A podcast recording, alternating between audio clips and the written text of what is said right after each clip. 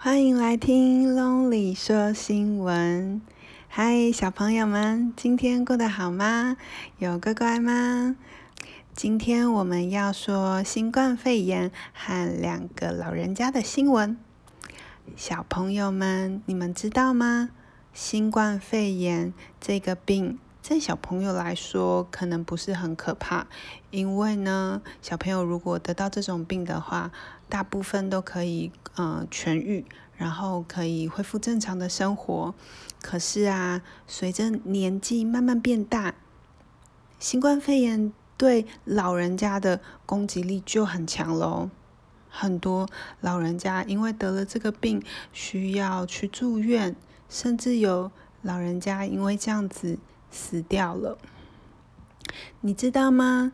大于九十岁以上，就是比九十岁。更大的、更年纪更大的老人呢，他们啊，在新冠肺炎里面死亡的几率大概是四分之一，就是每四个老人家大于九十岁以上得新冠肺炎，就会有一个人死亡。那如果是八十岁到九十岁的话，大概是五分之一；那如果是七十岁到八十岁，大概是十分之一，就是十个人里面有一个会死亡。那如果是六十岁到七十岁，大概是五十分之一。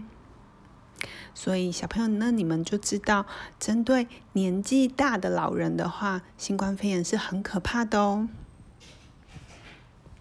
那在俄罗斯呢，有一个年纪一百零二岁的爷爷，他叫做巴格耶夫爷爷，他呢。最近成功的打败了新冠肺炎，出院回家喽。这个爷爷啊，他曾经参加二次世界大战，他帮助苏联对抗德国，然后啊，他还帮助建造了一个很大的拜科努尔太空发射场。小朋友，你们知道吗？这个发射场啊，是世界上第一个，也是最大的太空发射场。第一位太空人就是从这边出发的哦。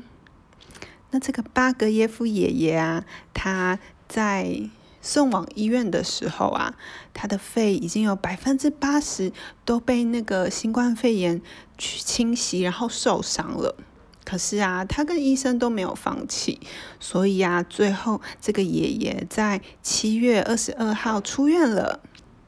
他说啊，他非常的感谢医生，还有他说啊，太空人当时教他的呼吸技巧也帮了他大忙哦。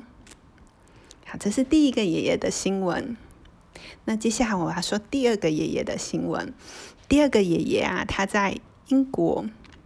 那他这个爷爷也参加过二次世界大战哦。他叫嗯汤姆爷爷。那这个爷爷啊，他想要做些事情来帮助人们对抗新冠肺炎。小朋友们，你们有看过有一集《佩佩猪》，是在讲学校的屋顶漏水了，可是学校没有钱去修，所以呢，他们怎么样？他们请猪爸爸来跑步，然后大家帮猪爸爸嗯加油，然后捐钱给学校。然后修屋顶，你们记得吗？最后猪爸爸跑得好快，然后嗯、他们募到了好多钱，可以拿来给学校修屋顶，对吗？这个爷爷也想用这样子的方式哦，可是这个爷爷已经九十九岁了，他跑不动了。于是啊，他就想到一个方法，他呢想要利用他的助行器撑着他。在花园走一百圈，他希望呢，可以在他四月三十号生日之前呢，募到一千英镑，也就是大概五万块台币左右。结果你们知道最后募到多少钱吗？最后啊，他募到三千三百万英镑，也就是大概十六亿台币哦。哇，这笔钱可以帮助上千个人，可能可以帮助到一万个人哦。小朋友，你们知道为什么这个爷爷可以募到这么这么多的钱吗？这可是一笔非常大的金额哦，是世界上有史以来慈善募款最大的一笔钱。当时啊，募款的网站还一度因为太多人想要捐钱，然后那个网站没有办法顺利的运作。好，想想看为什么呢？